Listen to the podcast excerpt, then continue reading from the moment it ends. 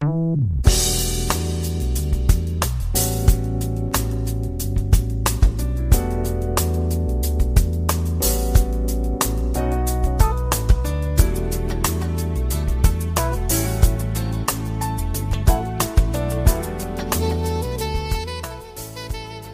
友们，大家好，欢迎如约来到蔡老师健康讲堂，我是您的蔡老师。今天我们继续研读《中国居民膳食指南（二零一六）》。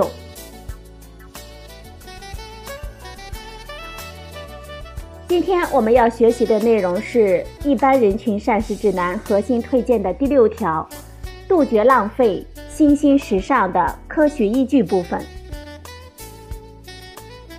首先看一下关键事实。我国食物浪费问题比较突出，减少食物浪费是我们人类社会可持续发展的需要。我国食源性疾病状况不容乐观，注重饮食卫生具有重大的公共卫生意义。分餐或份餐有利于饮食卫生。减少浪费和满足营养需求。回家吃饭有利于良好的饮食文化和健康行为的培养。首先，我们看一下食物浪费的现状。据联合国粮农组织预算，全世界每年食物浪费惊人。除去食物浪费所导致的极大的经济损失、劳动浪费之外，触目惊心的浪费，以及浪费施加于气候、水土利用和生物多样性的消极影响，使全球生态环境承受着巨大的甚至是不可逆转的破坏，严重影响着我们人类社会和生存环境的可持续发展。我们国家人多地少，人均食物资源并不丰富，而且粮食供需总量长期保持平衡。但是我国食物浪费现象广泛存在，与许多发达国家一样，我国食物浪费涉及到了食物的生产消费链上的不同环节和层次，发生在收获、加工、储藏、运输、消费等各个环节。受粮食加工技术、设备及管理模式、饮食消费观念、居民用餐习惯、餐饮业供餐方式等因素的影响。加之相关的制度不健全，我国粮食从生产到食物的消费环节存在着巨大的浪费。首先，我们看一下粮食产后及加工的浪费。我国粮食产后损失浪费比较严重。据测算，我国每年仅农户产后损失达到三千五百万吨以上。由于成品粮过度的追求量、白、精，追求感官指标，低水平粗放加工，副产品综合利用率也很低等等原因，据国家粮食局统计，加工环节每年造成粮食损失四百五十万吨以上。食物产后损失有些是不可避免的，但绝大部分是能够减少的。粮食生产要增长几个百分点非常不容易，相比于提高食物的产量，采取措施来减少产后的损失和浪费呢，相对来说要容易的很多。比如，我们可以通过建立健全粮食适度加工标准体系，防止加工不当所造成的粮源损失和营养物质的流失，并积极推荐全谷物食品。提高粮油加工副产物综合利用和加工的转化率。其次呢，我们看一下在餐饮中的浪费。餐饮业、食堂和家庭是浪费的重灾区。二零一三年调查的资料显示，我国消费者仅在中等规模以上餐馆的餐饮中。每年最少要倒掉约两亿人一年的食物和口粮。全国各类学校、单位规模以上集体食堂每年至少倒掉了可以养活三千万人一年的食物。我国个人和家庭每年可能浪费约五千五百万吨粮食，相当于一千五百万人一年的口粮。家庭是我们国家居民就餐的主要场所，也是浪费总量比例最大的来源。与食堂饭店相比，个人家庭食物浪费具有隐蔽性、长久性、难以度量性等特点。仅北京市每天产生的生活垃圾就高达1.8万吨，其中最主要是居民的生活餐厨垃圾，很多食物还未食用就被扔掉。家庭食物浪费的主要原因呢，包括以下几个方面：第一，收入水平，高收入家庭人均食物浪费量是低收入家庭的3.86倍。第二个原因，生活习惯，年轻人或者是三口之家的家庭更显著高于有老人共同居住的家庭。第三个原因，态度和意识。节约食物资源的意识薄弱，认为浪费呢是自己的事，无所谓。第四个原因，其他原因，比如购买食物过量、储存不当、全社会制约浪费的有效机制以及全民节约意识没有形成等等。在外就餐呢，以合餐为主的餐饮方式浪费最为突出。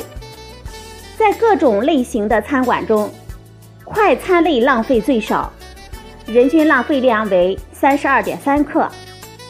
大型餐馆浪费最为严重，大型餐馆平均每人每餐达到了一百二十四点六克。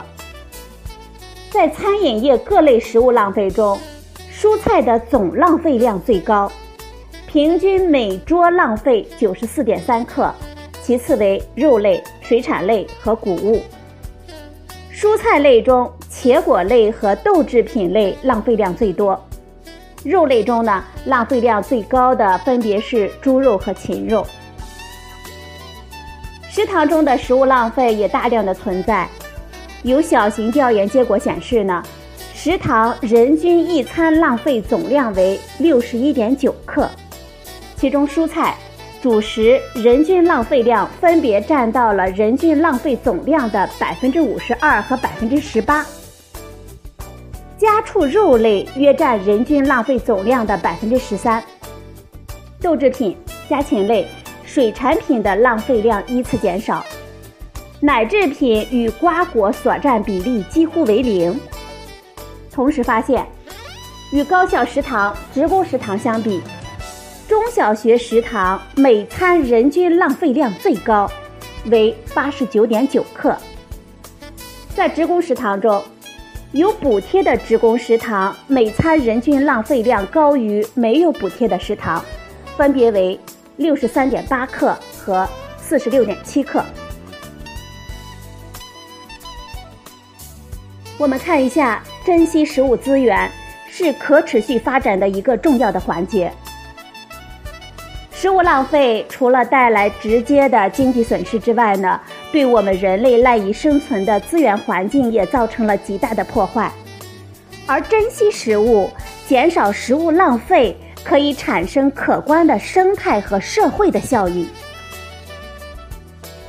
据联合国统计数据，全球每年损失和浪费的食物折合成水资源，相当于。七千万个奥运会标准的游泳池，折合成土地面积相当于墨西哥国土的面积，折合成化肥呢，相当于损失了两千八百万吨化肥。